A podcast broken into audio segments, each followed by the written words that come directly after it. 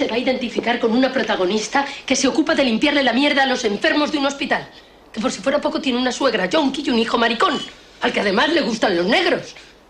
¿Te has vuelto loca, Leo? Tal vez. Pero la realidad es así, Alicia. La realidad. Bastante realidad tenemos cada una en nuestra casa. La realidad es para los periódicos y la televisión. Y mira el resultado. Por culpa de tanta realidad, el país está a punto de explotar. La realidad debería estar prohibida. Hola, Jenny Poppers, qué buena nit, que ven acá para acá. Hola, Sebas. Hola, ¿qué tal? Eh, bienvenidos a un programa más de Revelación Otimo, el podcast de GNS Pop. Y nada, hoy estoy muy contento porque siempre hablamos de música, que es un tema que controla bastante más Sebas que yo, y hoy me toca a mí hablar un poquito de cine. Vas a ser dominante. Hoy voy a ser el power, el power, iba a decir Oye, botón, pero no voy a decir nada más. Queríamos, empezar, queríamos hablar un poco de, de Pedro Almodóvar, ¿no? Y aprovechar que ha estrenado su nueva película, Madres Paralelas, no para hablar de, de su filmografía en concreto, aunque luego siempre acabamos haciendo lo contrario de lo que decimos, sino como para hacer un, recorrido un poco más como sentimental como nuestra relación con, con, la filmografía y la figura de Pedro Almodóvar.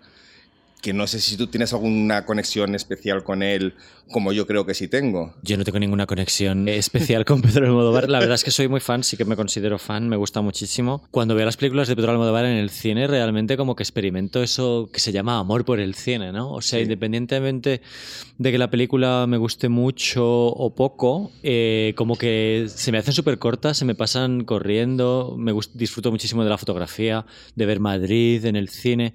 Lo veo como una experiencia como aparte del resto del cine incluso, ¿no? Sí, es, un evento para mí cada vez que Pedro Almodóvar estrena una película. Me da un poco de pena porque ve- venimos a hablar de él con una película que curiosamente a mí no me ha gustado mucho, a ti, a ti creo que, que bastante más que a mí, y me da un poco de pena eso, tener que aprovechar el estreno de una película que no ha sido para mí de las mejores de su filmografía para repasarla. Pero bueno, eh, él... Como decía Cecilia Roth en todo sobre mi madre, hablando de un tranvía llamado Deseo, ha marcado mi vida en cierto, de cierta manera, ¿no? Todas las películas, todas las películas que ha hecho y todo lo que ha significado. ¿Tú recuerdas cuándo fue la primera vez que viste una película de Pedro Almodóvar? Pues la verdad es que tengo un recuerdo muy vago. A ver, mis hermanos son mayores que yo y, y han- han- ha sido mi hermano en concreto quien probablemente me instruyera en él, ¿no? Sí que recuerdo que en mi casa éramos muy fans de Alaska desde siempre, desde pequeños. Y, llega, y yo llegué a Pedro Almodóvar a través de Alaska, ¿no? Eh, en mi casa se escuchaba, eh, pues No es pecado, Deseo carnal, de manera obsesiva en los años 80. Nos lo sabíamos y nos lo sabemos todos de memoria. Totalmente. Y sabía, en aquel momento en el que Alaska presentaba La Bola de Cristal y yo la veía los sábados en La Bola de Cristal, que ella había hecho una película con Pedro Almodóvar, ¿no? Claro, mis hermanos no me decían lo que hacía Alaska en esa película. ni, ni el personaje... Era como un tabú, ¿no? ¿sabes? O sea, yo no vi, yo no vi Pepi Lucibón de pequeño, no me pusieron eso de pequeño, imagínate. Una, Hombre, no podías verla porque se estrenó, se, se estrenó en el 80, 81, o sea... Pero aún así, que, que hace un niño de 5 años viendo ahí cómo le miden las pollas a unos señores... y cómo le mean en la cara a otra. no al lugar. Entonces, recuerdo ver eh, Mujeres al borde de un ataque de nervios y Átame, pero era bastante pequeño, ¿sabes? Eh, no tengo un recuerdo así como de ir al cine la primera vez que...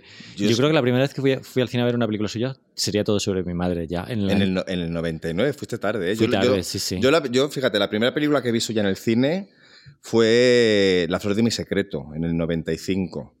Y recuerdo que me marcó mucho hasta el punto de romper una marquesina de autobús para llevarme un cartel de esos gigantes y ponerlo en la habitación.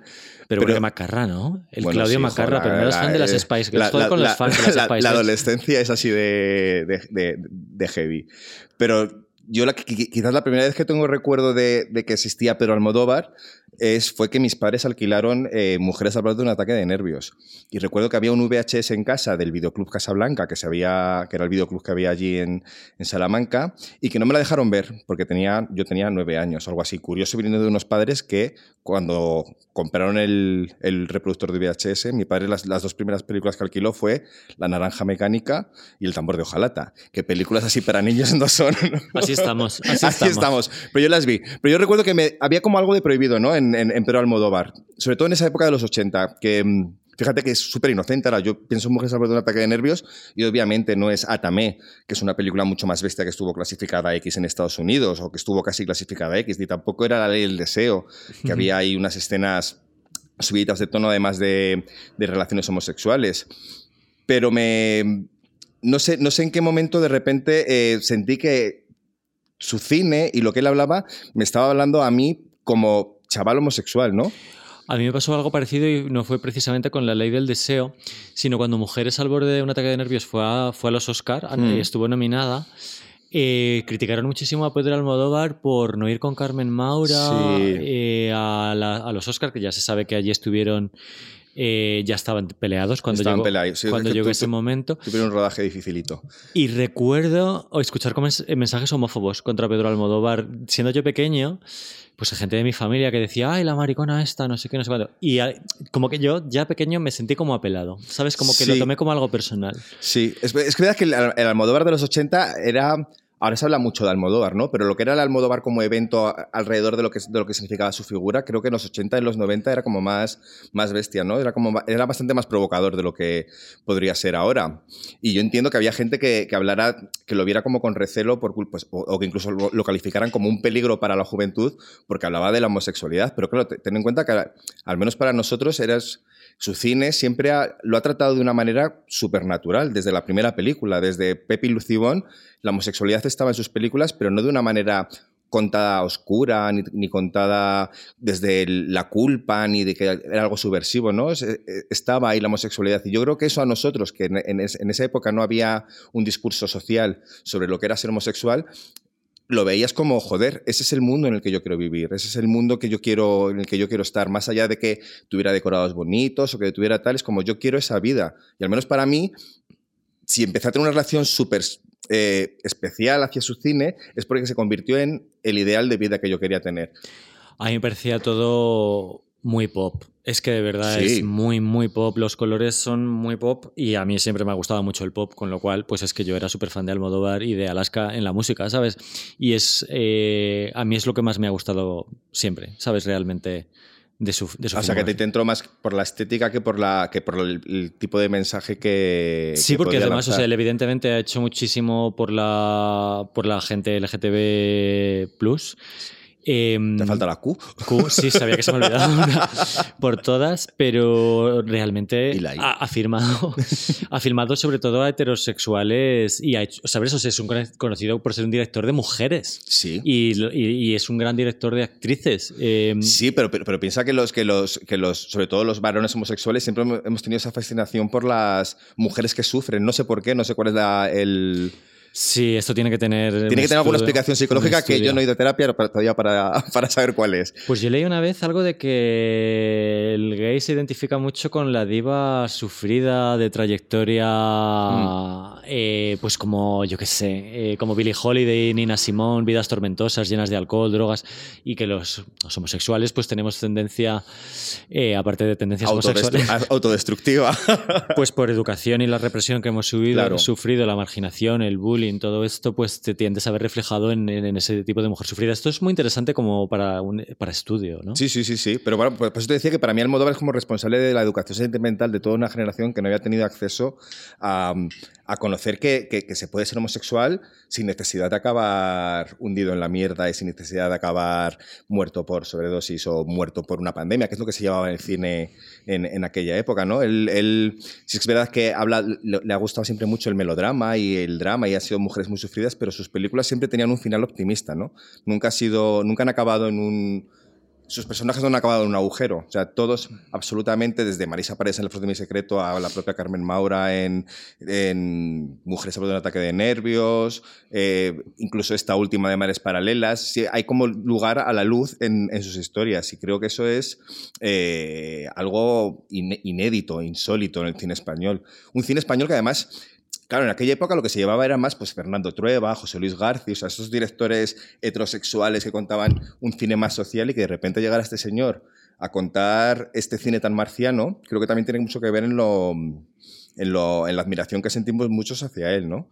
Que no es, no es no es algo impostado. Yo creo que cuando alguien dice, al menos creo que de nuestra generación y, un poquito de las posteriores, cuando decimos que nos gusta el Modóvar, no es porque sea la moda decir que te gusta el Modóvar o porque tengas que seguir la corriente y decir, ah, vale, soy maricón, pues me tiene que gustar el Modóvar. Realmente creo que hay una conexión que va más allá de lo que es su cine. Y creo que es una conexión superior a la que puede sentir otro tipo de público. Las mujeres y los, y los maricas, y las lesbianas, obviamente, transexuales, etcétera, pueden sentirlo. Yo creo que, el, que, el, que el, público heterosexual masculino no puede llegar a conectar con el cine de Pedro Almodóvar como conectamos nosotros. A ver, tiene muchísimas cualidades que trascienden eso. Yo creo que el, público heterosexual eh, perfectamente puede conectar con, y conecta, de hecho, con el cine de Almodóvar, que muchas veces ha sido muy taquillero. O sea, eso significa que va todo el mundo a ver las películas. Bueno, no todo el mundo, pero una cantidad de, público bastante considerable, ¿no? Y, bueno, en, realidad tampoco podemos pasar por alto todas las cualidades cinematográficas, buen guionista que es, o las cualidades cinematográficas que tiene, que luego hablaré de mis favoritas. No, no, sí, claro. Y, y yo, a ver si coincidimos. Pero me refiero que hay, diferentes niveles de, conexión, ¿no? Tú puedes conectar exclusivamente por su calidad como artista, que es verdad que tú dices, es un gran director, nadie cuida, eh, nadie rueda como él ahora mismo en España, también porque tiene los medios. Nadie tiene, nadie tiene la libertad que tiene él. No olvidemos que aunque sea un director súper taquillero, es un director independiente. O sea, es lo que en Estados Unidos entenderían como, como cine indie, ¿no? No tiene detrás a ninguna major ni a nadie que le diga lo que tiene que hacer. Es autor. Y, ser taquillero siendo un cine autor también me parece algo, una proeza, ¿no? En, en, Francia que recauda un montón. muchas veces, muchas veces más que en España. Yo no estoy de acuerdo con que el cine de. O sea, con que los, heterosexuales vayan a conectar menos con el, con el cine de Almodóvar por el hecho de tratar a tanta, sacar tanta gente LGTB+, porque yo como gay he conectado mm. con películas heterosexuales toda mi vida. Toda mi vida. Entonces, me niego a que el discurso sea, eh, bueno, como es una película de gays, no sé qué. eso no es mi discurso, es que ni siquiera hablo de las películas de gays. No, pero que me hace ilusión decirlo. Es que nos dicen un montón de veces en GNS Pop, es que qué marica es el medio. Y es, joder, eh, el 90% de las cosas que sacamos son, son artistas heterosexuales. Y, y, los discos de amor que sacamos son casi todos heterosexuales. Y las películas de, Pedro sacas un artista gay al mes o a la semana, o no sé, porque no lo, no lo contabilizo, y es que tienes un medio de maricas. Pues eso es un comentario que me toca muchísimo la moral. O sea, el, cine de Pedro Almodóvar ha demostrado su universalidad. Totalmente de acuerdo. Si no, si no estoy diciendo que sea un director de homosexuales ni que sea películas para homosexuales, estoy diciendo que pasado a través de tu experiencia homosexual y como homosexual, sientes algo viendo esas películas que dudo mucho que los heterosexuales puedan sentir porque no tienen esa experiencia. Y me, y me refiero a una escena en concreto, por ejemplo, en Dolor y Gloria. O sea, la secuencia, una, secuencia, que a mí me hizo llorar, que es muy raro que llore en el cine. y que tú llores en general. Que yo llore en general, sí. yo, soy, yo sí soy de llorar. Yo lloro todo el rato. Pero tú y yo lloramos con esta secuencia, además. Creo que tú también lloraste con ella. Fue el momento que, que, Antonio Banderas le cuenta a Julita Serrano el yo me tuve que ir de tu lado para poder ser quien era y siento que nunca me has perdonado. Y ya me pongo un poco así. Me da mucha pena, sí. Tío, eso es la historia de mucha gente que, nos hemos tenido. Por ejemplo, te lo decía antes, yo me venía a vivir a Madrid porque quería vivir en el mundo de Pedro Almodóvar. Luego me he dado cuenta de que es distinto. O sea, me quería venir a vivir a Madrid porque quería una libertad que sabía que en una provincia como Salamanca, por aquel entonces, en el 98, no iba a tener. Pero sí que es verdad que yo conecto con esa secuencia porque yo sé lo que es apartarte de la gente que quieres para vivir una vida que no puedes vivir a su lado. Pero Claudio, yo cuando vi el paciente, cuando vi el paciente inglés y me pasé llorando literalmente siete horas, no podía parar de berrear. Eh, entiendo el amor eh, que se vende en esa película eh, como algo muy grande. No necesito ser hetero ni necesito que se me haya muerto alguien cercano, en este caso una pareja, para entender el, dolor que lleva dentro. Porque no puedo entender un heterosexual el dolor que has llevado dentro como hijo gay o que lo, que lo, puede, entender. Te estoy diciendo simplemente que creo que conectas de una manera diferente.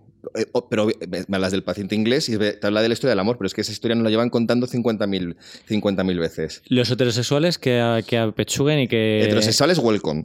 Heterosexuales, welcome. Si nos está escuchando alguno, que de hecho sé que sí, pero eh, de verdad, que se identifiquen con estas cosas igual. Sí, sí. Y además, si el cine, ah, sus cines están bien recibidos, por algo será. Yo no tengo problemas con los tíos, porque para mí hace ya mucho tiempo que no existen. ¿Y te parece poco problema ese? ¿Qué pasa? ¿Tú también me vas a tratar como si fuera un fenómeno? Oye, alto. Yo no he dicho eso. Habla de tus problemas con los tíos y déjame a mí en paz. ¿Quieres oírme? Te prohíbo que toques el menor acontecimiento de mi vida. Por ridícula que sea, tengo derecho a que se me respete. ¿Pero quién ha dicho que tu vida sea ridícula? No hace falta que me lo diga nadie. Yo lo sé. Oye, oye, oye. ¿Quieres escucharme un momento? Sí, claro que sí. Mis fracasos con los hombres son algo más que el argumento de un guion. No permito que ni tú ni nadie juegue con ellos. Oye, Pablo. ¡Vete! Nadie va a jugar con ellos. Son míos, ¿me oyes? ¡Míos! Ay, anda y envenénate la vida con ellos si tanto te gusta. No me gustan, hijo de puta. Pero he tenido que pagar un precio demasiado alto por esos fracasos. Son lo único que tengo. Ya que te ha contado esta historia de, de esta secuencia que me, que me emociona, ¿tú tienes alguna secuencia que a lo largo de, la- de las películas de Pedro Almodóvar que te hayan marcado de alguna manera especial? Porque yo te digo esta que me ha marcado hace nada, pero... Yo no soy muy de llorar, la verdad, con el cine de Almodóvar. La verdad es que yo soy de llorar, pero con otras cosas. Eh, O de reírte, hija. Sí, de reírme muchas, de reírme muchas. Eh, por decir algo, ya que me has preguntado, eh, me da mucha pena cuando se muere el hijo de Cecilia Roth en, en Todo sobre mi madre. Y, y los Hmm. gritos desgarrados de Cecilia Roth diciendo, hijo mío, hijo mío. Y no somos madres y podemos entender ese dolor, ¿no? Efectivamente, yo no tengo hijos. Yo no tengo hijos. Y no voy a tener. Y, y a mí esa escena es una escena que me rompe por dentro, que por cierto, se llegó a rodar el, el, el, el- el ¿El atropellamiento, el, atro- el atropellamiento de Loya Zorin, No pero, lo en la, sabía. pero en, la- en la película no sale. No. Yo lo he visto en un tráiler o en un cómo se hizo, en un no sé qué, por alguna razón lo debí- lo- no, no debió de gustar o pensarían que no aporta nada o lo que sea, pero eso se llegó a rodar y, y yo creo que, que queda, queda muy bonito, por decirlo de alguna manera, No, eh, está, como es- está. Está rodado, pues yo te decía que nadie roda como él, o sea, la manera, porque tú ese atropellamiento lo podías haber rodado, pues eso, viendo al coche que le pega la hostia a Eloy Azorín, ver el cuerpo muerto y la otra corriendo, y, y- y haber decidido rodarlo en, en un plano subjetivo en el que se ve como desde el atropellamiento y la cámara cae de lado y se ve a Cecilia Roth viniendo hacia, hacia, hacia la cámara llorando, con la voz además diferente a, a- al- a lo, a lo que correspondería con lo que pasa en pantalla, es verdad que te pone los pelos de punta, pero más allá de, de llorar, yo hay secuencias, por ejemplo, a Pedro Almodóvar le, le debo una de las primeras, no voy a decir pajas, pero sí lo voy a decir. Ay, madre. no, pues quiero decir, eh, yo tenía, llegué a tener en DVD, en DVD no, en VHS La Ley del Deseo, grabada de televisión como escondidas. Eh, esa primera secuencia, yo no te hablo tanto de los polvos entre Antonio Banderas y Eusebio Poncela. La primera secuencia que es un chaval al que una voz en off le dice lo que tiene que hacer y, a- tocarse y que tiene que morrearse contra el espejo y frotarse el paquete y tal. Creo que es de las primeras eh, recuerdos eróticos que tengo, que tengo en mi cabeza. Eso por decirte solamente uno. De reírme secuencias como, eh, yo qué sé, el monólogo del agrado en todo sobre mi madre, que recuerdo incluso haberla visto en el cine y a los 10 minutos de haberla visto y haber salido, estar representándola a mi manera en el cuarto, de- en el, en el piso de abajo del gris, que tenía como una especie de mini escenario. Sí, sí, sí, sí. Pues eso, es decir, que hay, hay, muchas, hay, muchas, hay muchas que si me te pones a repasar, podría, podríamos contar la historia de nuestra vida otra vez, como nos pasaba con los Pechos Boys, ¿no? Que, que- que tú eliges lo que, lo que lo- los, los cachos de su filmografía pueden llegar a contar tu vida. Yo es que no soy tan fan como tú. eh, me, Ya. cons- me considero fan, pero yo no rara vez veo sus películas dos veces, la verdad. eh, y, y no me sé tanto de memoria su, su carrera, ¿no? Pero hiciste un artículo mítico de frases de Pedro Almodóvar Ah, bueno, claro. que estaba muy currado y la verdad es que hay, hay frases de Pedro Almodóvar que he interiorizado tanto que ya se me han olvidado que son frases de Pedro Almodóvar. No labio, dices. Ese melón mejor no abrirlo. Es una cosa que yo digo todo el rato. claro. O sea, cuando no quiero hablar de algo. Y por supuesto, pa- eh, Chus Lampreave diciendo paso de vosotras me aburrís. Me aburrís. O sea, eso me parece un hito. Y mm, para las cosas buenas, La- para las cosas malas, las dos juntas, Juntas, pero para- para la buena tú sola. Que decían en.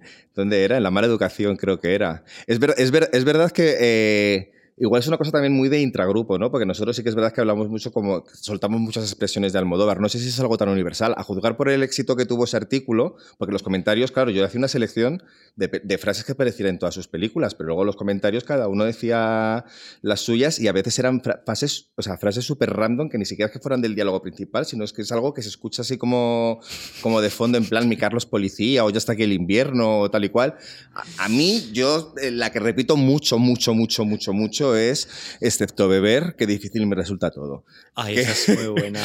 Esa es, esa es muy guay, la decía Marisa Paredes en La Flor de mi Secreto, otra vez La Flor de mi Secreto ha salido, y de hecho debo decirte que por mi 40 cumpleaños tuve la suerte de que me mandaran un vídeo de Pedro Almodóvar felicitándome el cumpleaños y diciéndome esa frase en concreto. Qué morro. Que así se empieza súper bien la cuarentena. Qué envidia cochina, la verdad. Pero sí, creo que es verdad que hay, por ejemplo, en su última película no creo que haya ninguna frase memorable. Ya lo, ya, así Tendríamos como que verla otra vez. Yo la he visto ya dos veces. Yo tendría que verla otra vez. Tampoco es una película que lo busque. Yo creo que es una película No. de, lo más de lo más seria. Es una película muy seria. Es de las más serias que tiene. Hasta el punto de que cuando alguien se, re- se ha reído en el pase es casi un poco incómodo porque no es una comedia. Que es una Mm. cosa que le ha pasado un par de veces últimamente. Pasaba también en Julieta cada vez que salía Rosy de Palma, creo que era. Es verdad. Ahora, Y me ha dicho no, que, hay- no, que hay no. gente que se ha reído con, con, con Rosy de Palma diciendo muchas ganas de llorar. En, en un momento que es como, esto no es de, esto no es de risa. Esto no es de risa, evidentemente. Además, esa era una frase que para mí resume la película, porque yo salí con muchas ganas de llorar de ver esa película, pensando en la, la idea Sí. de la memoria histórica y tal. Más que de llorar, él, como has dicho, busca un final siempre alegre, optimista y, y rara vez provoca eso una película que tiende a terminar bien, ¿no? ¿Sabes, sa- ¿sabes dónde recuerdo yo la- las risas incómodas que me provocaron así como mal, mal rollo? ¿Te acuerdas en La piel que habito cuando le explicaba al personaje de Elena Naya en plan cómo tenía que irse dilatando la vagina con unas con- porque le habían cambiado de sexo y que tenía que ir metiéndose diferentes tipos de consoladores para ir dilatando la vagina? Que me pareció un momento terrorífico y la gente descojonada en el cine. Yo creo que mucha gente va a buscar en Almodóvar una comedia y al final te ríes. Eh, o hay cierto tipo de actrices o actores que están muy metidos en ese rol, como puede ser eh, muchas de las chicas Almodóvar, ¿no? O sea, Mm. tú cada vez que ves a Loles León o a Rosy de Palma, lo que, lo que te provoca es risa, o sea, lo que quieres es reírte y tal, y, y- y eso puede ser una causa, ¿no? Que a lo mejor meter a cierto tipo de actrices en, en un pa- determinado papel no... Ya, pero fíjate, es curioso que todavía sigamos teniendo esa idea del Almodóvar como de comedia, de, como de mujeres al borde de un ataque de nervios, cuando es verdad que una comedia como tal, la última que hizo fue Los amantes pasajeros, que me cayó la que me cayó en ese Pop por ponerla bien, que yo la sigo defendiendo. Entiendo, entiendo que no es una película perfecta, pero a mí como un auto-homenaje gracioso eh, me parecía una película bastante correcta que puedes ver... A mí me gusta, lo digo abiertamente. No, no, a mí también, por eso te digo. es una- Eh, Yo creo que la- no es de sus mejores películas, No, no, obviamente. no, no, no, no, no, no. Obviamente es lo que es. Yo creo que pretende ser una comedia eh, del tipo español un poco pasada de rosca, tipo Fernando Esteso, Zores, no sé qué, pero en gay. Bueno, pero es que, ni no siquiera, está es que hecho- es que ni siquiera eso, es que las cualquier película que hace la de Telecinco de estas que son de... Es que no me sé ni los nombres, las que hace Santiago Segura, salvando las distancias, pero que son ese tipo de comedias y a la gente no le parece mal y son... Mira, yo con, solamente por ver a los pilotos que eran Antonio de la Torre y Hugo Silva hablando de comerse las pollas y de tragar lefa o no sé qué, yo por eso ya pago mis 10 Y que euros. hubiera señoras con perlas escuchando eso. O sea, date cuenta, ¿no? A mí me pareció muy guay. El número musical me parece que está bien. Sí que me reí. Es verdad que hay cosas que no, como la conversación esta de telenovelera. Sí, de era. la- Pero es que, claro, yo la, yo, yo la identifiqué, como tú dices, yo me veo las películas de Almodóvar, dos, tres, y hay películas que habré visto a lo mejor 50 veces. Entonces, para mí, estar encontrando homenajes en esa película constantes y autorreferencias constantes. Me parecía como un ejercicio muy divertido como para de relajación del cine Almodóvar, porque te digo, hace mucho que no hace comedias como tal. Lleva desde el 91 sin hacer una comedia tranquilamente, porque es verdad que en todas sus películas ha incluido algún tipo de, de descarga humorística, ¿no? Para rebajar, incluso en dramones como Volver tenías ahí pues eh, frases de un plástico carísimo, que también lo decimos mucho. Eh, en Dolor y Gloria, que es también la última, también había momentos así como, como de, de- de gracia, pero un director de comedia no es, es un director que ha evolucionado hacia un drama y hacia un drama más oscuro y más seco. Que creo que para mí es lo que le falla en esta, en esta nueva película, que se ha pasado de seco. Entiendo que es lo que él quería, ya lo haremos más adelante también, porque él decía que quería, no, no, él no quiere grabar a los actores ya en el momento de explosión del dolor, ¿no? Es como que quiere grabarlos en el momento en que ya ha pasado el conflicto. Y eso es verdad que daña a toda la película porque no, no tienes ningún tipo como espectador de alivio, de, de, de- de eclosión de- del dolor. Pero vamos, que esto ya lo hacía en Julieta, que a mí personalmente me gusta, y lo ha hecho en todas las películas anteriores. O sea, no es ninguna novedad que Almodóvar ya no es un director que busque la risa. A mí sí me ha gustado esta película. Mm, Tampoco la veo un top 5 o un top 10 de su carrera, que es que tiene muchas películas muy buenas. Pero es que me parece que tiene cosas que sigue siendo muy interesantes y muy por encima, muy por encima de la media y creo que están eh, muy bien hechas, la verdad. Lo siento, señorito, pero yo soy testiga de Jehová y mi religión me prohíbe mentir. Yo solo puedo decir la verdad, toda la verdad y nada más que la verdad. Bueno, si no le pregunta, no diga nada. Pero si me pregunta, le tengo que contar todo con pelos y señales. Eh, adiós. Ya me gustaría a mí mentir, pero eso es lo malo de las testigas, que no podemos. Si no, aquí va a estar yo. Va. Una de las cosas que más me gusta de Pedro Almodóvar y de la que no se habla nunca eh, es, de, es, de, cómo estructura las películas, de cómo muchas veces tiene una estructura general, eh, una estructura circular, perdón, eh, que atañe a diferentes generaciones entre sí, sí y cierra tramas en base a eso.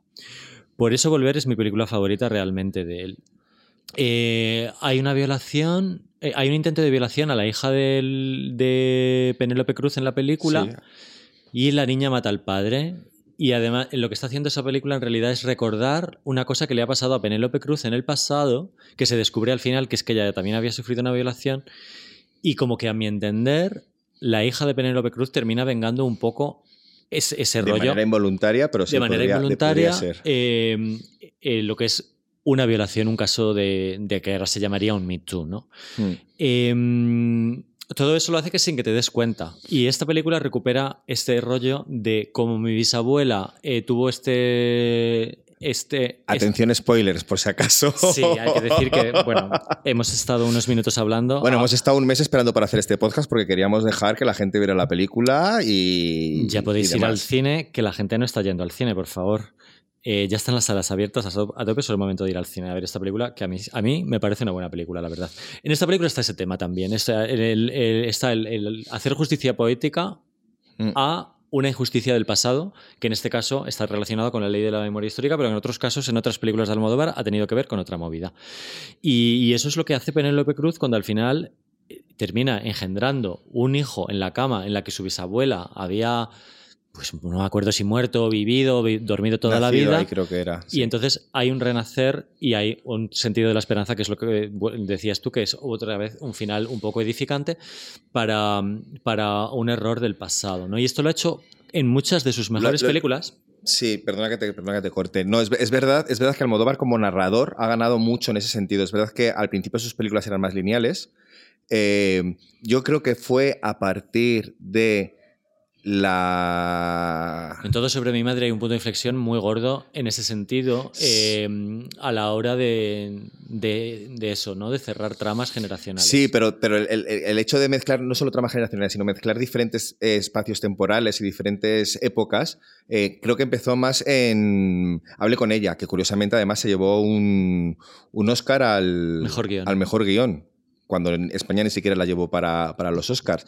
Pero es verdad que, por eso digo que yo creo que las películas de Almodóvar hay que verlas más de una vez, ¿no? Porque descubres cosas nuevas que no te das cuenta en un solo visionado. Porque, claro, lo tenemos como tan evento, como de ir al cine, como si estuviéramos, fuéramos a ver a la Virgen de- del Rocío, como en procesión de rodillas, entramos en la sala a admirar su nueva obra. En un primer visionado no puedes ver cosas porque estás pendiente de todo lo que, de todo lo que hay. Y es verdad que la ha ganado porque durante mucho tiempo todos estos cambios los hacía como con cartelas, un recurso súper fácil en el cine que te ponía de repente un mes después, 18 meses, en todo sobre mi madre que tú decías, que eh, se iba a Cecilia Roth con el bebé y de repente volvía otra vez en el tren y ponía, un, un cartelito, eh, ocho meses después, y volvía otra vez con, con él. Ese cartelito no hacía falta, ya podías llegar a entenderlo de alguna manera. Y eso lo ha, lo ha eliminado de su cine, ¿no? O sea, por eso creo que es un director que, va, que, que no, que no se ha burguesado en, en ese sentido, ¿no? O sea, él sí- siempre va buscando una evolución como, como autor y eso, le, y, eso, y eso le honra. En Madres Paralelas, es verdad que hay varias, hay varias películas dentro de la, de la película.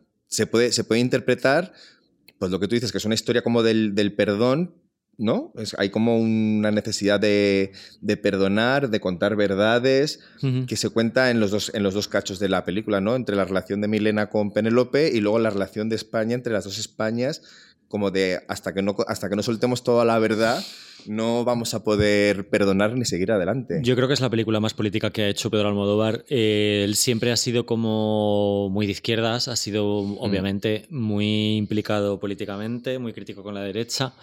Y es la de película que más eh, claro lo deja, ¿no? Que casi lo subraya además, pasándose un poco de frenada con esta crítica de Mariano Rajoy que no ha gustado, no a la gente que... En general, sí, es, es que además sale- demasiado sale- obvio. sale súper rápido además esa cosa de repente hablar como de Mariano Rajoy dijo en 2016 que la memoria histórica no merecía ni un... Es verdad que es raro, pero yo no estoy de acuerdo que sea la película más... O sea, es verdad que es la política más, la, la- la- la película más política de Pedro Almodóvar, pero Pedro Almodóvar lleva haciendo política desde el principio, ya desde su primera, sí, sí, sí, desde su primera película que mo- mostraba una España en la como si no hubiera existido Franco. La ausencia de ese Franco ya era una intención política, ¿no? Pero luego ha tenido más películas, yo que sé, en Carne Trémula, que tampoco es de sus películas más valoradas, ya se hablaba de la transición y de lo que supuso la transición, y ya se... eh, mm, hay, hay otras películas, por ejemplo, en esta película no solo habla de la memoria histórica, por ejemplo, suelta pinceladas que a mí me parecen un poco metidas con calzador, porque me parecen como que no aportan nada, como por ejemplo hablar de los derechos de, de las mujeres trans, no porque los derechos de las mujeres trans no merezcan ser hablados, sino porque en la película están encajados como de un, un retacín. Pero Bueno, siempre ha hecho eso, siempre ha metido otras cosas que parecía que no tenían que ver con nada. No Claro. sé, yo lo considero parte de su firma. Inc- Incluso hay, hay otra parte que también habla, habla como, da como la sensación de que ha visto lo que pasó con el Me Too y con la manada y tenía que meter una, una trama de violaciones, eh, de violación en grupo. El- A la- mí- Perdona, dime. no, no, no, no, dime tú. Pues que me- es, eh, la gente está criticando mucho que haya metido el tema de la manada y a mí me parece que solamente por cómo juega con el espectador, con su racismo interiorizado, a partir de que muestra la imagen de los... Eso que me, me lo dijiste si no me di cuenta yo, es verdad, ¿eh? el segundo visionado se ve. Juega con, con el racismo del espectador en el sentido de que le está diciendo quién es el violador de esta fotografía. Eh, y tú dices el latino directamente porque te enseñó una foto de un latino. Es repugnante, pero Mm. creo que juega con eso, porque no me pega nada que Pedro Almodóvar use el recurso de sacar esa foto dos veces en la película y cuando un director de cine te saca dos veces algo es por algo. Sí, sí. O, tiene- debería serlo. Él, él- él, que hasta el libro que sale en el fondo está elegido por una razón, eso es evidente que está ahí por algo. ¿Qué es el libro? No, no, cualquier, en sus Ah. películas, pues, o sea, los fans les encanta estar mirando en un plano el libro que hay en el fondo, porque es que hasta la figurita que hay en el fondo puesta que no se ve fuera de plano está escogida porque tiene que decir algo en esa figura. Y, mm, y o sea, me, me- me ha gustado mucho eso eh, y me ha gustado mucho el plano final, que mm, es verdad que no está tan bien como el, el final de Dolor y Gloria, que a mí me pareció impresionante cuando fui al pase de prensa de Dolor y Gloria. Eh, se me pusieron los pelos de punta cuando de repente ves que es un rodaje y que Penélope Cruz es- está haciendo de la madre con el niño y tal. Me A parece eso me refería con su madurez como autor. cinematográficamente me parece que tiene un valor brutal y en este, y en este caso eh, me parece como más polisémico. O sea, no sé realmente qué ha querido decir, pero me parece muy sugerente y me, y me parece hermo- hermoso cinematográficamente. Es bonito. y A ver, yo por lo que le leí en una entrevista, este final que hace como de que varios personajes estén representando cómo, cómo habían muerto gente en las fosas comunes es porque hay, un, hay una persona que, excava, que hace excavaciones y que tienen esa costumbre de hacerse una foto al terminar una excavación, o sea que está basado en algo real. A mí me parece que las dos Españas ahora es un tema súper de actualidad y yo he agradecido mogollón de verlo en el cine. La verdad es que te metes en Twitter y el, el odio y la crispación que hay eh, con los bots de Vox y todo esto Mm. me parece espantoso. Y como espectador he agradecido que haya una película sobre la memoria histórica realmente, ¿no? Y que se Sí. vea y que lo haga Almodóvar en lugar de hacerlo una persona que sea cine de autor y que no lo vea nadie. Claro, fíjate, Almodóvar siempre se le ha criticado mucho durante los últimos años como que es una persona que está ajena al mundo real, ¿no? Que vive como, como fuera, que no estoy muy de acuerdo, pero bueno.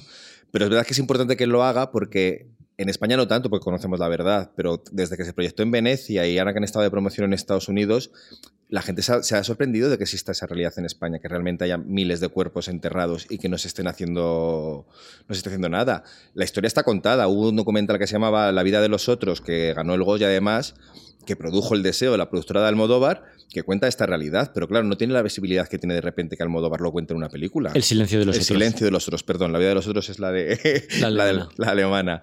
Cierto. De hecho, el personaje de Julieta Serrano es clavado a la protagonista de ese documental, que si no lo habéis visto, yo os recomiendo que ¿Sabes que creo que soy vecino de Julieta Serrano? eres. Creo, porque cuando en la, en la pandemia y salíamos, con esto de que salíamos a aplaudir a las 8, es que yo creo que era ella, tío. Que yo, que yo la he entrevistado a Julieta Serrano y quedé con ella cerca de su casa y era en y me dijo que vivía al lado. Pero gilipollas, no digas mi dirección. No, pero tu dirección es esa. Ni la de Julieta Serrano. Vale, no he dicho nada. Pues qué ilusión, ¿eh? Tener a Julieta Serrano cerca. Hombre, tío, a mí, mira, además, Encima aplaudiendo todos los días. Todos los días. Muy bien. sí, a mí, me, a mí me, me- me cayó muy guay. Yo he tenido la suerte de entrevistar a muchos de los actores y actrices de. Qué de- guay. Y algo, y algo que merezca la pena, porque ya sabemos, habla muchas veces que los actores son unos plastas y no cuentan nada. Pues mira, debo decirte. Unos sosos. No, no, por ejemplo, Penélope Cruz, que la entrevisté para Los Abrazos Rotos y la entrevista la publiqué en Genesis Pop porque me salió del coño y no, en lugar de publicarla, donde tenía que, que publicarla. Ya no hacemos esas cosas. Ya no lo hacemos, pues ya somos más profesionales. Eh, me sorprendió lo tranquila que está. A Penélope Cruz, por ejemplo, se la- porque luego la tuve que entrevistar dos semanas después con una película de Isabel Coixet. Y me sorprende lo tranquila que está cuando está con Pedro Almodóvar. Cerca.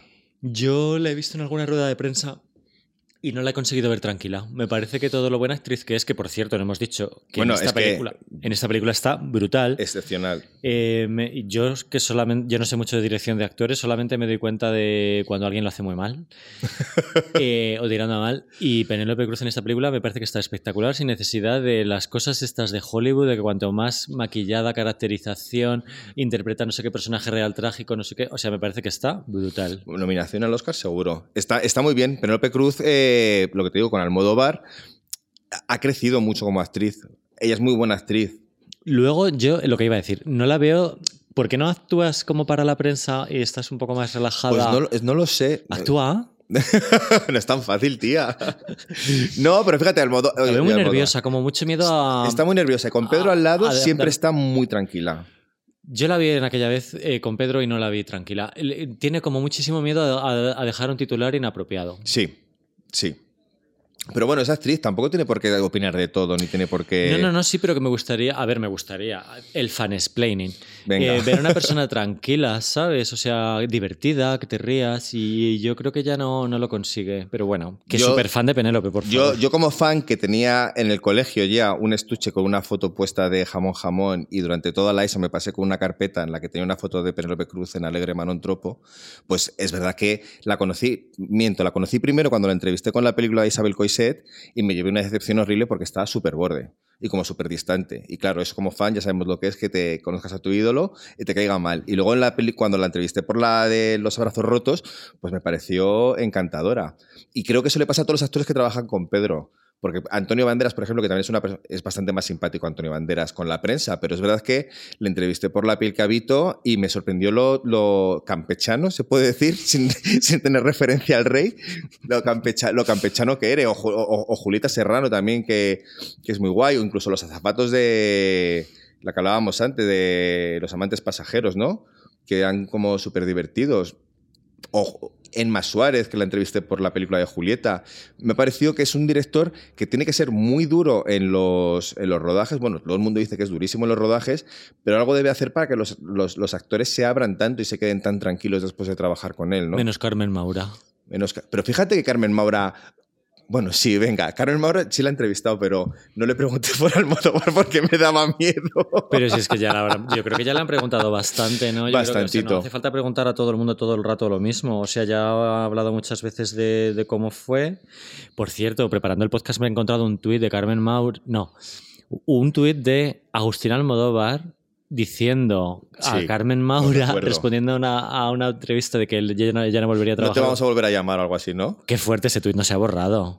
No, pero es que esto, esto fue porque ten en cuenta que ellos terminaron de trabajar en Mujeres a de un ataque de nervios y nunca más volvieron a trabajar hasta que en Volver, en 2006, casi 20 años después, Pedro Almodóvar le ofrece el papel de madre de Penélope Cruz en la película y ella acepta. Y por lo visto estuvieron trabajando muy guay porque es verdad que Pedro Almodóvar siempre ha dicho que Carmen Maura es la única actriz a la que casi no tiene que dirigir, ¿no? Le dice, quiero que hagas esto y que lo digas así. Y lo decía la primera. Y, y estuvieron, estuvieron muy bien durante el rodaje, pero claro, eh, después de 20 años sin hablarse, la relación no es la misma. Entonces ella ya se siente con la total libertad como para hablar bien o mal de quien le dé la gana. Y no debió hablar muy bien de cómo era la relación con, con Pedro, ¿sabes? Pero tienen esa cosa como de amigos. Joder, tú y yo nos hemos, estado, hemos llegado a estar enfadados a lo mejor un año y medio sin hablarnos. ¿Qué dices? Sí. No, no, per- perdona, perdona, eso no es verdad.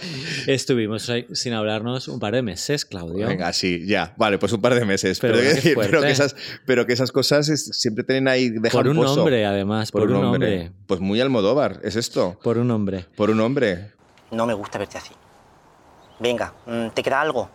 Sí. ¿El qué? Coca y burro. Saca un poquito, venga. ¿Aquí? Aquí, pues claro que sí. ¿No ves que no- las calles no están ni puestas? Aquí no hay nadie, estamos solitas. Vale. Ay, maricón. Vamos. Una uñita para mi tronquita paca. Ah.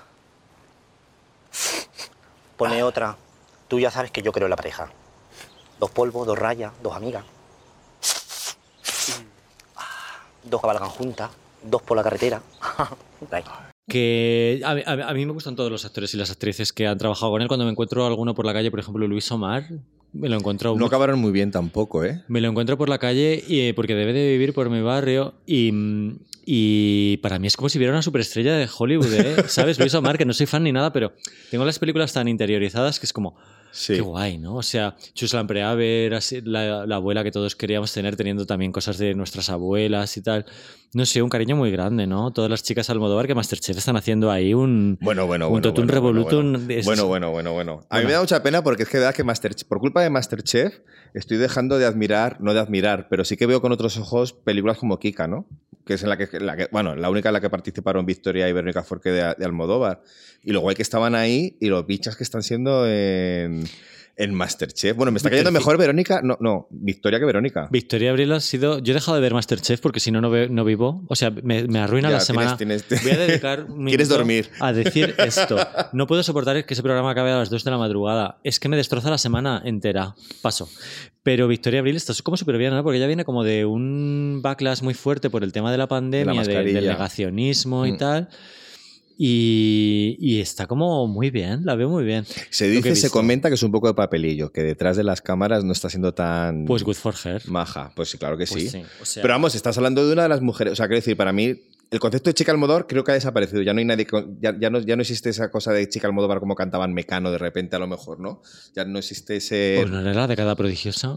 ¿Eh? No era la década prodigiosa No, quien que- cantaba la chica Almodóvar. Pero hay una canción de Mecano que hablaban de Almodóvar, ¿no? En Bailando salsa o algo así. Ah, vale, es verdad, puede ser, sí. Bueno, es- ese concepto de chica Almodóvar no existe, pero sí que existen actrices que son puramente Almodóvar y que han sido lo mejor estando con él, ¿no? Las tres más grandes han sido, bueno, cuatro, diría yo. Hablamos de Penélope Cruz, que es verdad que en ninguna, en ninguna película está como ella. Carmen Maura, que es que no se entiende el cine de Almodóvar sin Carmen Maura.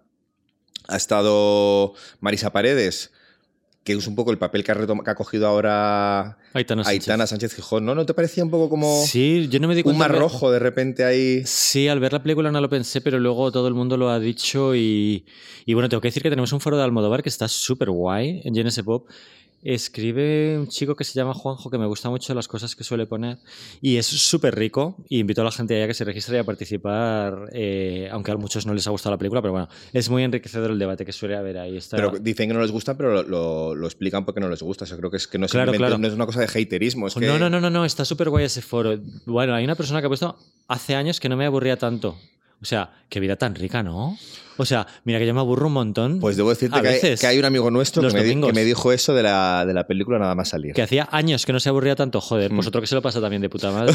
Pues qué envidia. Yo me aburro mucho, sobre todo los domingos por la noche. Yo no, me- yo, no, yo, yo no considero que sea una película aburrida, ¿eh? Pues no. Yo- Porque para mí la peor película de Almodóvar es infinitamente mejor que la mayoría de... ¿Cuál sería? A ver, ¿cuál sería la peor peli de Almodóvar para ti? Uf, pues mira, estaría entre Matador, que igual es la que menos he visto también, Yo la recuerdo muy a duras penas, la verdad.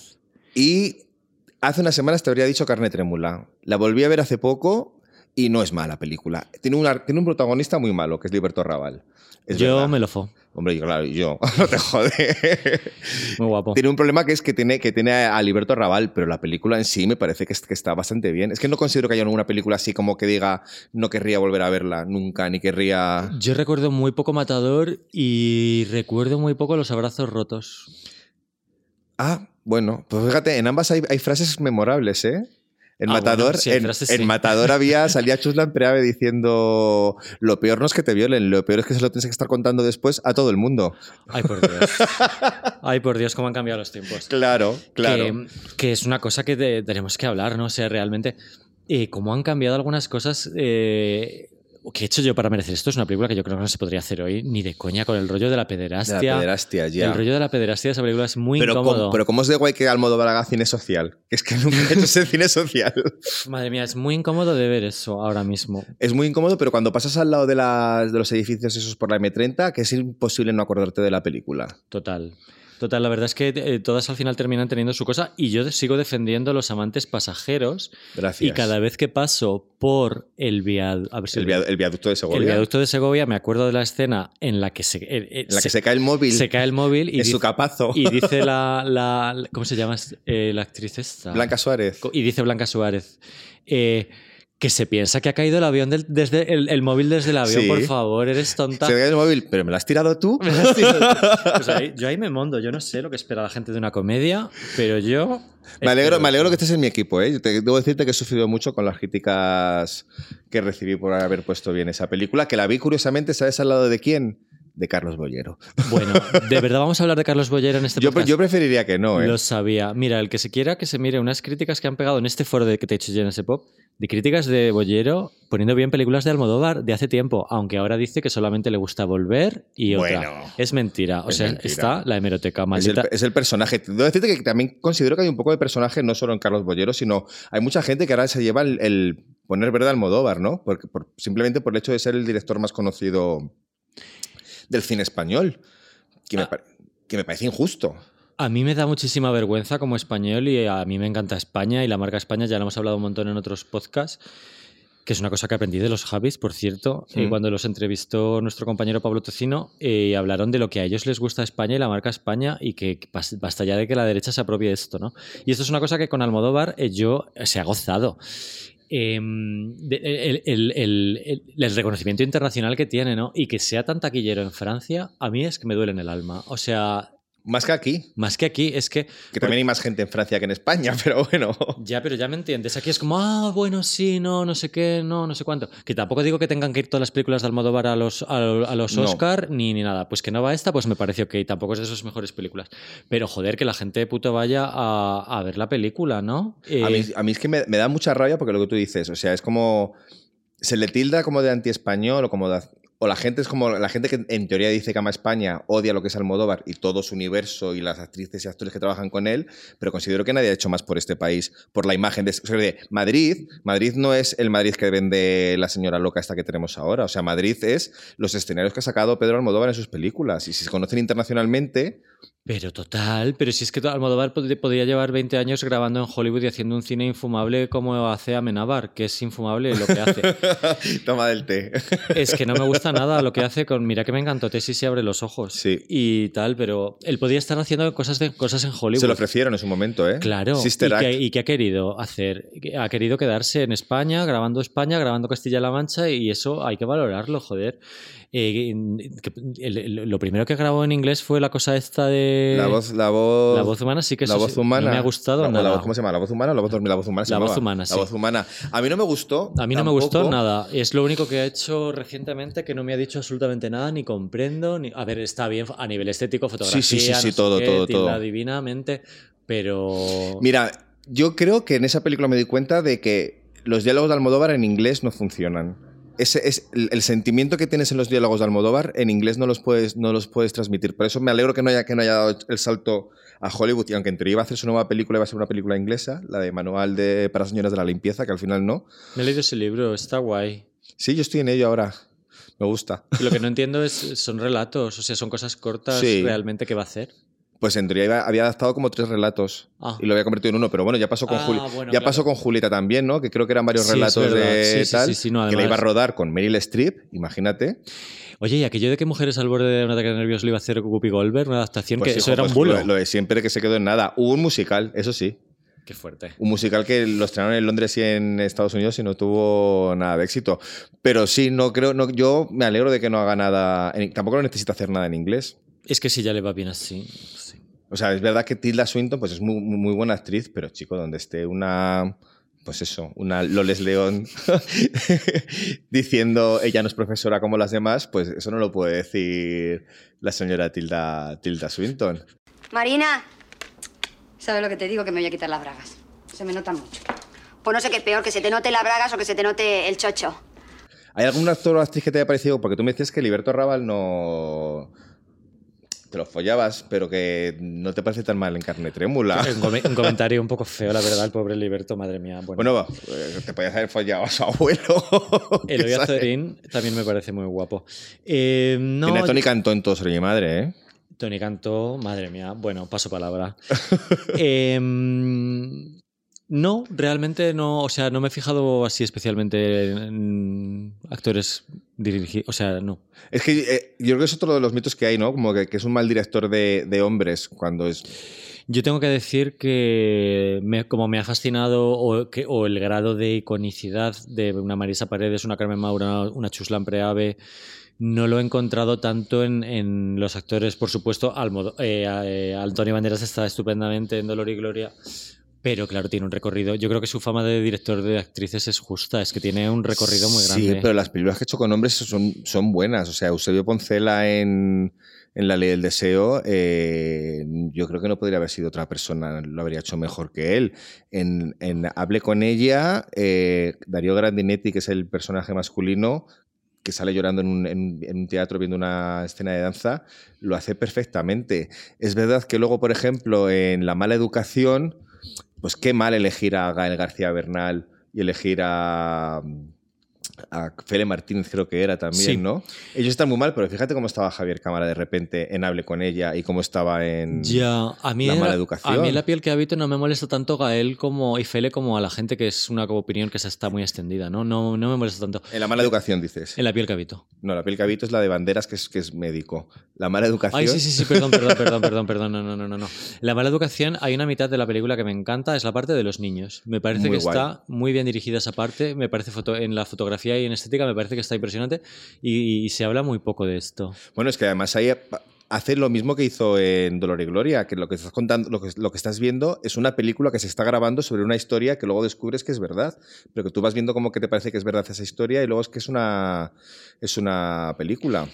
Es muy guay, todo el rollo de las metahistorias es lo que más me gusta de todo, de todo su cine. Bueno, claro, es que eh, es algo que disfrutamos mucho los fans también, ¿no? Por- cuando ves más una película, cuando descubres esas cagaditas que te va soltando de mensajes ocultos, huevos de Pascua, que también se les llama eh, en todos sus cines, ¿no? Porque, por ejemplo, el, el- argumento de, de Volver ya lo cuenta Marisa Paredes en, en La Flor de mi Secreto. Hay Madres Paralelas, ya aparece un cartel de Madres Paralelas en Los Abrazos Rotos, creo que es. Eh, hay escenarios que se repiten, incluso pues, escenarios, incluso físicos. Hay una mesa en concreto en la que están en, Madres Paralelas tomando un- unas cervezas, creo que son Penélope Cruz e Israel Elejalde, que es la misma, la misma mesa del mismo bar, el Sierra de Madrid, donde salía Marisa Paredes diciendo la frase esa de menos beber que difícil me resulta todo. Está en todas partes todo el rato haciendo como... Hay como un metauniverso de Almodóvar, ¿no? Que podría ser como ese universo alternativo en el que viven sus personajes y por eso creo que no es justo decir que no es un señor que, que represente, que no representa la realidad. Él representa su realidad. Se dice mucho esto que lo, has dicho antes, lo de que no baja a la calle, ¿no? Y, Hmm. y hay gente que está acusando de. de- en, los, en los guiones, en el tipo de expresiones, es un poco en relación con lo que decías antes, ¿no? Bueno, también realmente es. una- eh, yo creo- eh, he hecho un poco de falta, un poco de respeto, ¿eh? A mí, me- a mí me gusta que no, que de no hable de algo que no conozcas. Es que es, Pero es que es- al final es un cine de autor, es un guion de autor que hace el guionista es Pero- él. Al final tiene 70 años o los que tenga, no lo sé, no me acuerdo. Y, y- concédele tener su propio universo, ¿no? Claro, no, pero además no se lo dice solamente por los, por los, por los diálogos. Se habla, por ejemplo, de que sus personajes viven en casas en las que no se podrían pagar o que llevan ropa que es carísima porque es ropa de repente de Miu Miu que vale una sudadera 1.600 euros y cosas así. Y claro, yo, lo- yo, yo no lo entiendo como que Almodóvar quiera representar la realidad. Él, aparte de contar una historia, quiere contar... Quiere, la historia es una estética también, ¿no? Tiene que haber un, un tú cuando vas a ver una película de Almodóvar hay un contrato de ficción que compras o no compras. Si tú dices, voy a ver una película de Almodóvar, entiendo que una persona que es profesora no puede vivir en un piso en pleno centro de Madrid. Ya lo sé, pero bueno, los de al salir de clase también vivían en pisazos y eran estudiantes y nadie se quejaba, ¿no? Sí, es decir, ya está el, el cine social, ya está Fernando León de Aranoa, o está Ken Loach, o está Los Hermanos Dardenne, o sea que no necesito un... Yo no busco un, un cine social de- eh, por parte de Almodóvar. Yo es que, a ver, pues tiene bastante de social, pero yo es que creo que la estética en Almodóvar es súper importante, es una estética muy popera. Y Es es, que- que... no vas a sacrificar eso por hacer un cine, por mostrar la casa de una profesora en Vallecas. Pues es que O sea no que quiero apro- eso. Yo estoy de acuerdo en ese caso. Y además es que está- está muy explicado por qué está tan fuera, no tan fuera, pero porque es- gracias a Dolor de Gloria yo creo que podemos entender mejor cómo es, por qué hace el cine que hace, esa, esa sensación de aislamiento y de tal. Creo que gracias a, a Dolor y Gloria hemos cambiado mucho la manera de ver las, las películas de Pedro Almodóvar. Buenas noches. Yo quería agradeceros al equipo el trabajo que nos habéis dado estas semanas. Muchas gracias de todo corazón. Yo hace mucho tiempo que no canto, mucho. Pero hoy me voy a animar, a ver qué sale.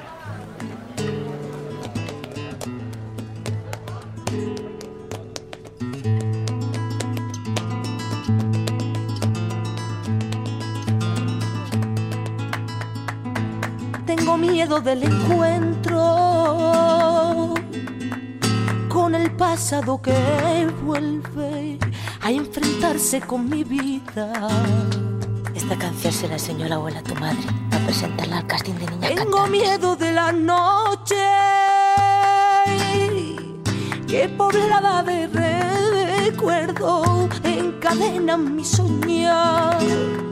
Pero el viajero que huye tarde o temprano detiene su andar. Y aunque el olvido que todo lo destruye haya matado mi vieja ilusión, guardo escondida y una esperanza humilde que es toda la fortuna de mi corazón.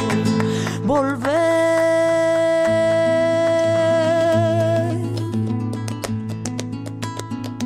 con la frente marchita, la nieve del tiempo platearon mi sien. Sentir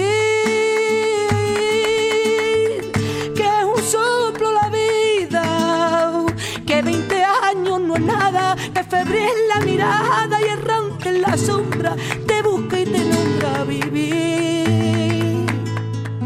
Con el alma aferrada a un dulce recuerdo que lloro otra vez.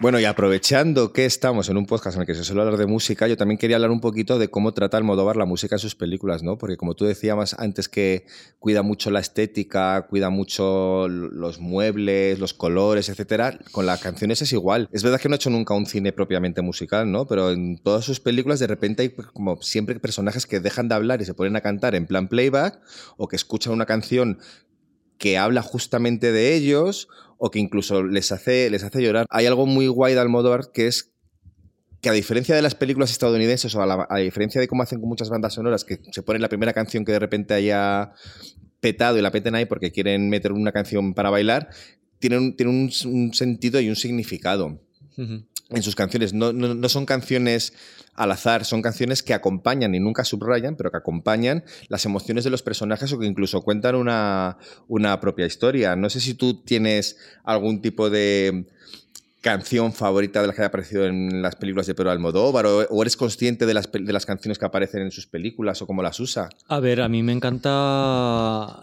Tiene muy buen gusto musical Pedro Almodóvar, ¿eh? hay que decirlo. Y súper ecléctico. Es muy ecléctico. Eh, durante una época le dio por publicar sus discos favoritos en Facebook y durante una serie de años ponía ahí sus discos del año y hay que decir que tenía un gusto excelente. Recuerdo que recomendó a Django Django, eh, a Matthew Deere, LCD Sound System, a DXX, a Tindersticks, Furted, al J, fue su disco del año 2012. Madre mía, sí, sí. O sea, realmente es un hacha, porque claro, eh, cuando, cuando mete en sus, en sus películas canciones de música pop, pues puedes pensar que es un trabajo editorial, que es de la productora, pero parece que está muy implicado. A mí me encantaría, sí, me encantaría entrevistar a Pedro Almodóvar y le preguntaría por la música. Eh, o sea, realmente me da mucha curiosidad eh, dónde descubre tantísima cantidad de música y tan, tan ecléctica, ¿no? Mm, Yo le, Lo- yo, yo- yo le llegué a, a- no a entrevistar, pero sí una rueda de prensa que publicaron, que, que hizo por un, un disco que publicó en el 2007, creo que fue, de bandas sonoras, de, de su- de sus bandas sonoras.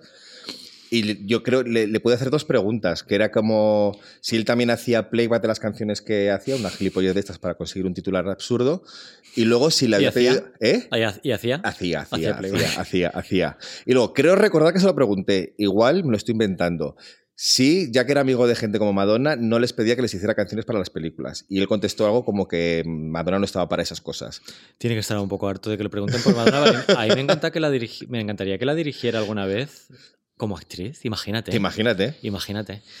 Em, lo que más ilusión me ha hecho ha sido que metiera Sentetienne en Volver. Porque Sí. Es un grupo con muy poco reconocimiento a nivel escuchas y tal, y para, para ellos editorialmente tuvo que ser un mini pelotazo, ¿no? Porque Volver tuvo muchísima recaudación. Además, de una manera súper rara, que de repente ha metido como una secuencia de una fiesta que había en el chiringuito ese, pero que no te esperas que de repente vaya a sonar San Etienne ahí, es, ¿no? es lo más guay. Eh, lo de Janis Joplin me ha- en, en la nueva, en Madres Paralelas, me ha parecido como muy sorprendente. No me esperaba que No tirara es- por ahí. Se llama el personaje Janis por Janis Joplin. No es el estilo de, de música para nada. Bueno, hay, hay, otro, hay otra cagadita desde Almodóvar de, relacionada con una película anterior. O sea, Janis es porque es la madre del personaje de Penélope Cruz, era hippie, la única hippie del pueblo, que también es algo de lo que se hablaba en Volver. Agustina, tienes Claro. cáncer. Pues sí, y luego ha metido también Metronomy, Albert Pla, pero claro, claramente yo creo que hay dos hitos muy grandes, que es el descubrir a la gente la Lupe, que yo la descubrí por Totalmente. Almodóvar, Mm. y el, por supuesto el de Luz Casal. Cuando, cuando un, año, un año de amor y piensa en mí lo revientan en, en 1991. a un año de amor. Si ahora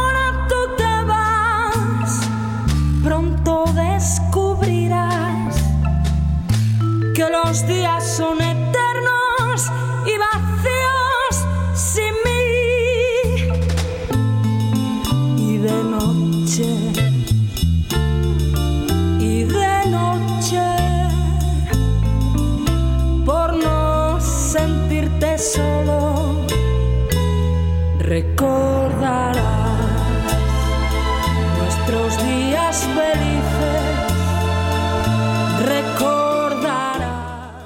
Yo la descubrí no gracias a la película de Almodóvar, sino porque gracias a que esa película se había hecho que Luz Casal haya pasado de repente de ser una cantante rock a ser como una gran dama de la canción, fue tal el éxito que ap- aparecía en todos los recopilatorios. Y yo me compré, no sé si era el Boon 8, Boon 9, Boon 10, alguno de esos. Una joya de hits. Una joya de hits, sí, la verdad.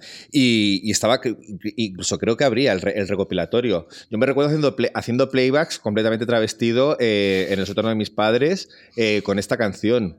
Pero porque, tío, fue un fenómeno. O sea, hacía, hacía playbacks travestido del mismo modo que podía estar haciendo cantando un playback de El I Will Always Love You de, de Whitney Houston. O sea, creo que es muy raro que una banda sonora. Pasa muy pocas veces que una banda sonora cree una canción tan icónica, ¿no? Y menos en el cine español. No sé si tú recuerdas cómo fue el éxito de Luz, pero es que a mí me... Pues em, lo, lo he- lo he mirado, yo era muy pequeño. Hay que, re- eh, hay, hay que decir que ya había hecho baladas antes Luz Casal en el, en el 89. eh, petó con una balada que se llamaba Te dejé marchar, que está escrita por David Summers de manera Hostia. misteriosa, porque David Summers no escribe tan bien. Pero ahí estuvo muy inspirado. Y, y su siguiente disco es el de A Contraluz, que es el que trae estas dos canciones al final. Ese disco entra como en el número 9 en la lista de, de diciembre del 91 porque sale por Navidades, pero es el año siguiente cuando lo peta totalmente, se convierte en un sleeper, está absolutamente todo el año 1992 en la lista de ventas, termina como el cuarto disco más vendido del año o algo así, y he visto que en las listas del 93 seguía el disco de luz, o sea, vendió como 600.000 copias en España y efectivamente fue, fue un mega hit para, para ella, ¿no? Que además la dio a conocer muchísimo en Francia y, y Luz sigue tocando Estas canciones. estas canciones en, en París cuando tiene giras, ¿no?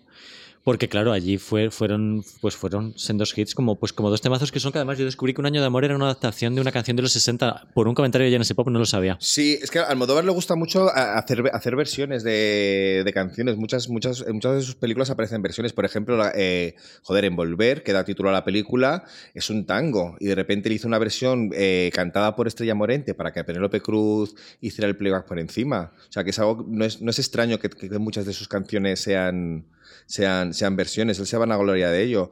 Pero lo que tú decías, me gustaría preguntarle también, entrevistándole, cómo decide las canciones que mete, que mete en las películas, porque te digo, es una persona que ahora mismo tiene acceso a cualquier canción y a cualquier artista que quiera meter en sus películas. Verdad que al principio no, no podía hacerlo, ¿no? Porque estaban, pues eso, tiraba de Alaska, que hemos hablado antes de ella, o de amigos, de, de él cantando con McNamara en sus bandas sonoras.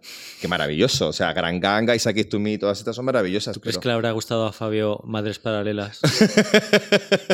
Eh, memoria maldita histórica, memoria maldita, aborto maldito ya. No, no creo que ni siquiera que la haya visto. Pero que eso, que, que al principio tiraba más como pues eso, de, de catálogo de canciones que podrían ser más accesibles y más desconocidas para el público, y ahora podría tener acceso a. Sí, o sea, realmente ha hecho reivindicaciones muy chulas eh, de Caetano Veloso, de Chabela Vargas, de Mina, ¿no? Esto que comentabas. Sí. Eh, para dar a conocer eh, la música también del pasado, ¿no? O sea, yo creo que es, es muy evidente que la música es súper importante para él, la música pop, y yo creo que le vienen solas las ideas de esta canción va a salir en esta película porque viene al pelo para esta idea que tengo en mente. Bueno, es que fíjate, por ejemplo, recuerdo yo ese momento de la canción de Tallabón de Ismael Lo, que salen todos sobre mi madre, cuando aparece de repente el Montjuic, así en un plano aéreo. Joder, esa película le da una dimensión a, ese. Esa, esa película, no, ese- esa, esa música le da una dimensión a ese, a ese plano que no se lo podría haber dado a otra canción. Pero yo qué sé, por ejemplo, ve- ver, eh, escuchar a los Panchos cantando Lo Dudo, creo que también le dio una vidilla nueva a esa canción gracias a El Deseo, Claro. por no hablar del Resistiré del, del dúo dinámico. Claro, que ahora es- la odiamos por culpa de lo que lo odiamos, pero joder. Terminar, esa, ter- terminar Atame con esa canción Yo no odio Resistiré, me parece un temazo. Esa canción fue, fue un, resu- un resu- un resurgimiento del dúo dinámico. Ahora nos puede parecer que siempre han estado ahí, siempre han tenido el mismo, éxito, el mismo nivel de popularidad, pero la verdad es que el dúo dinámico dejaron de tener éxitos en algún punto. Arrasaron a principios de los 60, después en algún punto de los 70 probablemente su popularidad cayera bastante y Resistiré es un comeback para ellos. Hombre, claro. Es un pedazo de hit. Es un pedazo de final de película también, ¿eh? Sí, sí, sí. sí. Pero eso que te- a- te- él ha sacado de repente a Sara Montiel cantando quizás, quizás, quizás. Te ha sacado, como, como decías antes, eh, San Etienne o... ¿Quiénes decías que eran los otros? Eh, Metronomy, del look de Metronomy en, lo- en Los Amantes Pasajeros. Eh, ha sacado a Lola Beltrán, ha sacado a Bambino, ha sacado a... No sé, creo que... que es de los pocos artistas que, que- que tiene eso, la, que puede, que puede permitirse el lujo de, publicar un disco con las canciones que han aparecido en sus películas y que la gente lo compre. Aunque para mí, más que las canciones en sí, si hay alguien que es importante para el Modóvar que, y que marca su cine y que marca cómo, cómo concebimos su cine, es Alberto Iglesias, ¿no? que es el pro- el- la, la persona que, que hace las bandas sonoras de todas sus películas desde que empezó con él en, en La Flor de mi Secreto en el 95. Tú, me imagino que sí le conoces más o menos a Alberto Iglesias. Claro, claro. vale. A ver, no. Eh, no soy súper fan, yo no soy una persona de bandas sonoras, de hecho yo no reseño bandas sonoras porque me veo incapaz, ¿No? pero, pero claro, claro que conozco su trabajo, por favor.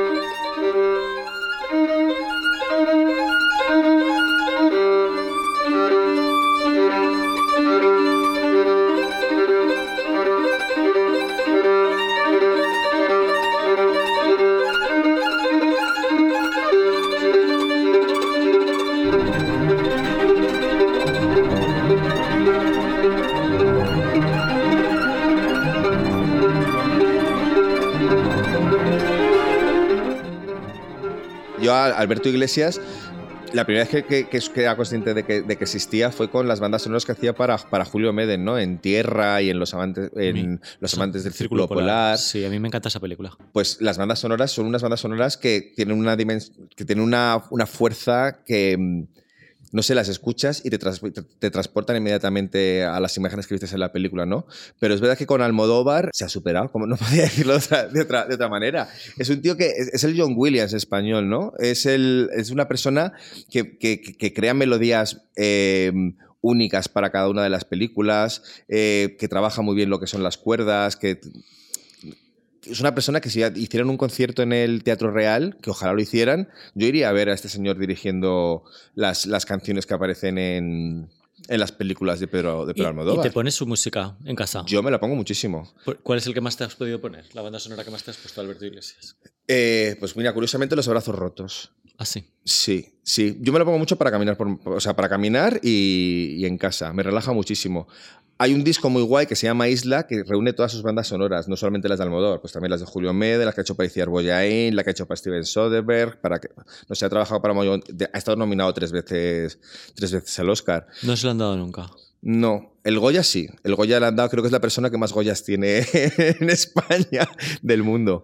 Tiene como 13 Goyas o algo así, sí. Pero no, yo, nada, eso. Eh, yo tengo todos sus discos. Y Tengo una amiga que dice que le robaron un Oscar porque plagiaron una de sus músicas y, y esa otra película sí ¿En que ganó el? Oscar, no me acuerdo. O sea que es como si no hubiera dicho nada. No sé, es muy identificativo. La música de Alberto Iglesias tú la escuchas y sabes que es de Alberto Iglesias. Y esta comunión de, ac- de- de director y de, y de compositor eh, la llevan muy bien, ellos dos.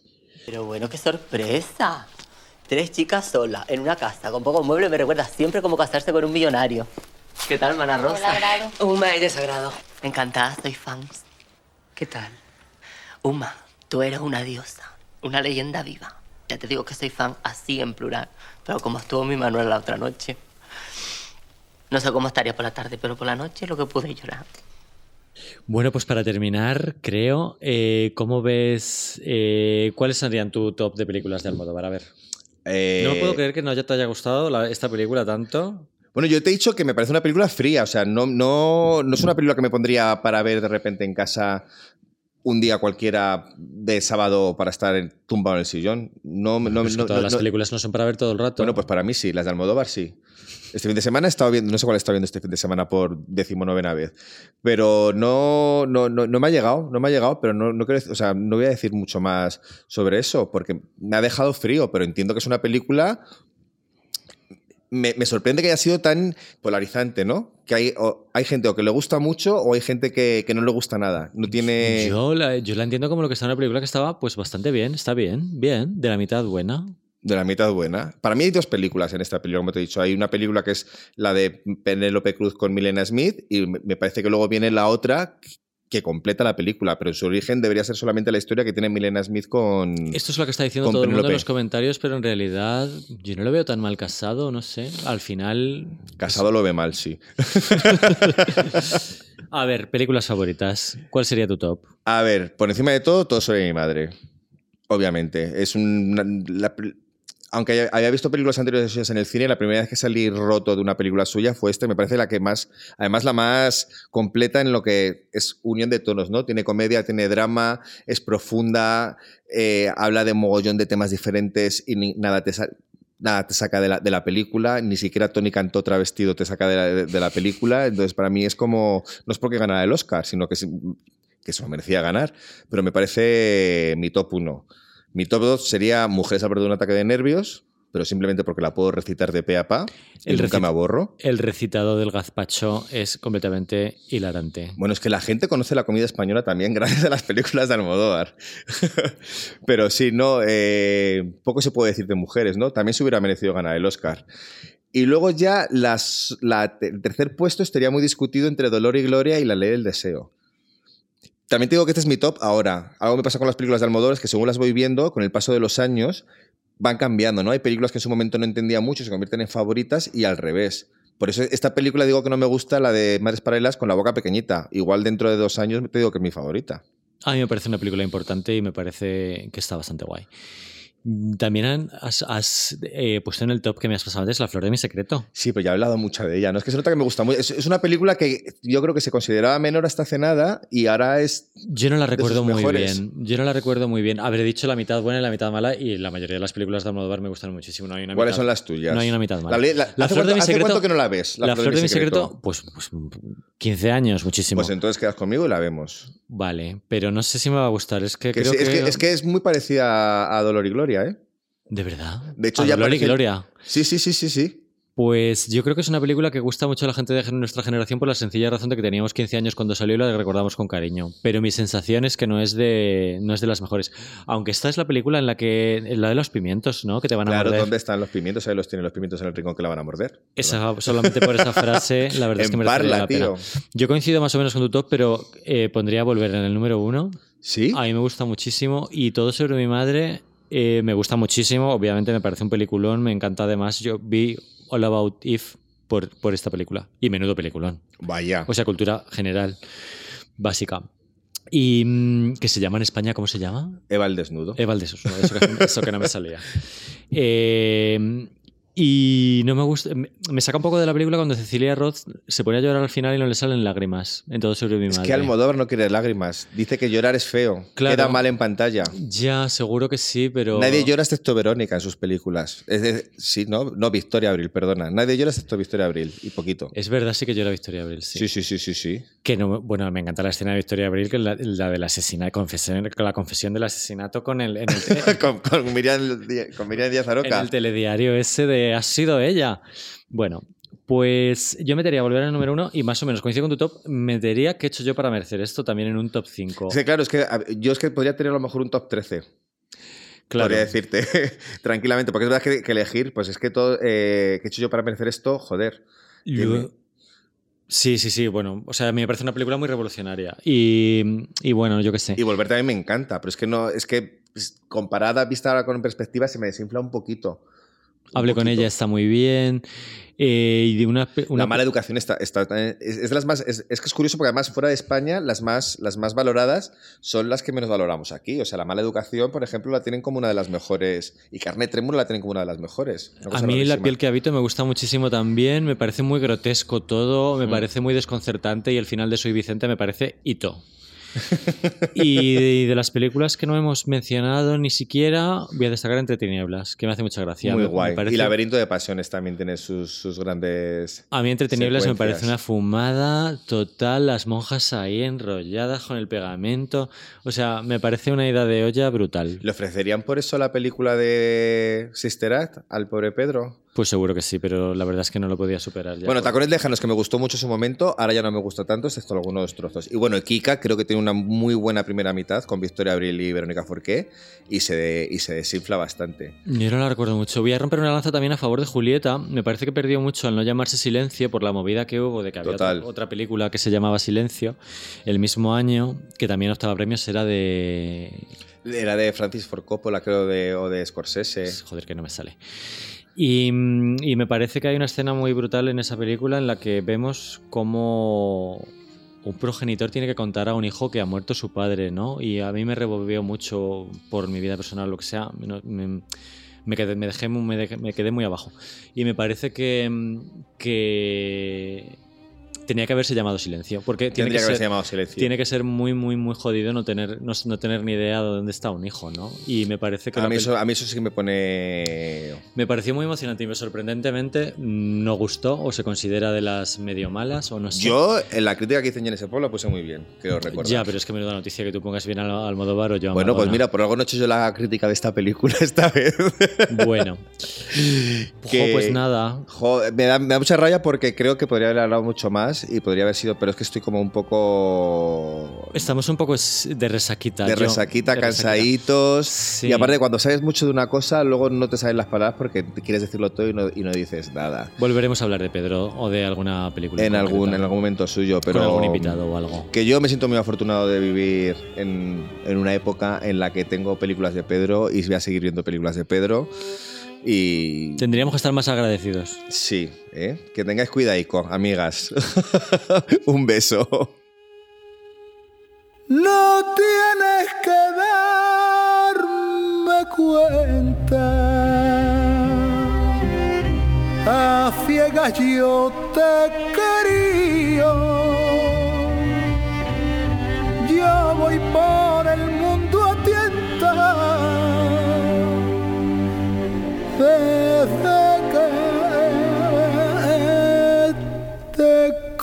Conocí. Llevo una venda en los ojos,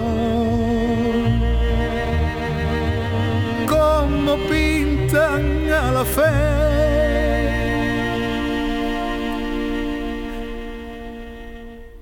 No hay dolor como esta gloria de estar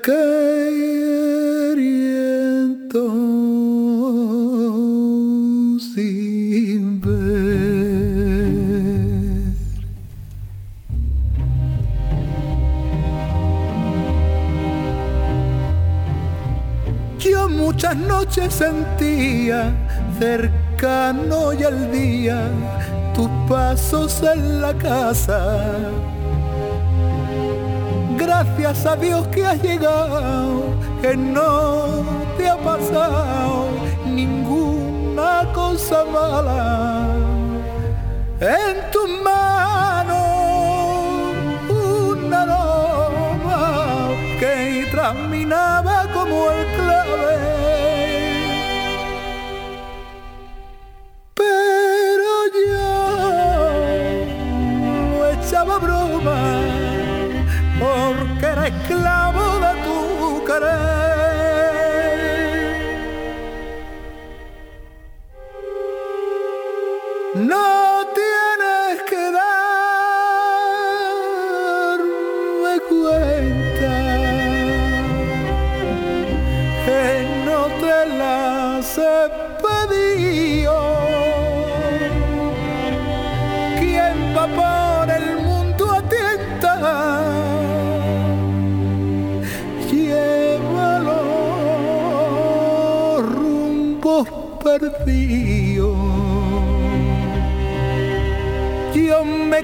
clavará los ojos.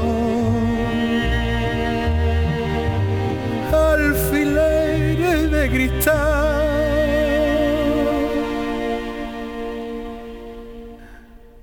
Para no verme cara a cara contigo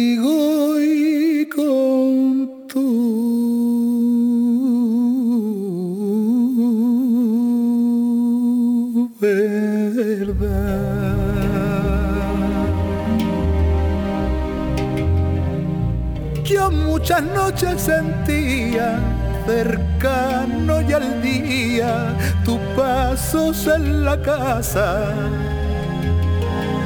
Gracias a Dios que has llegado, que no te ha pasado ninguna cosa mala.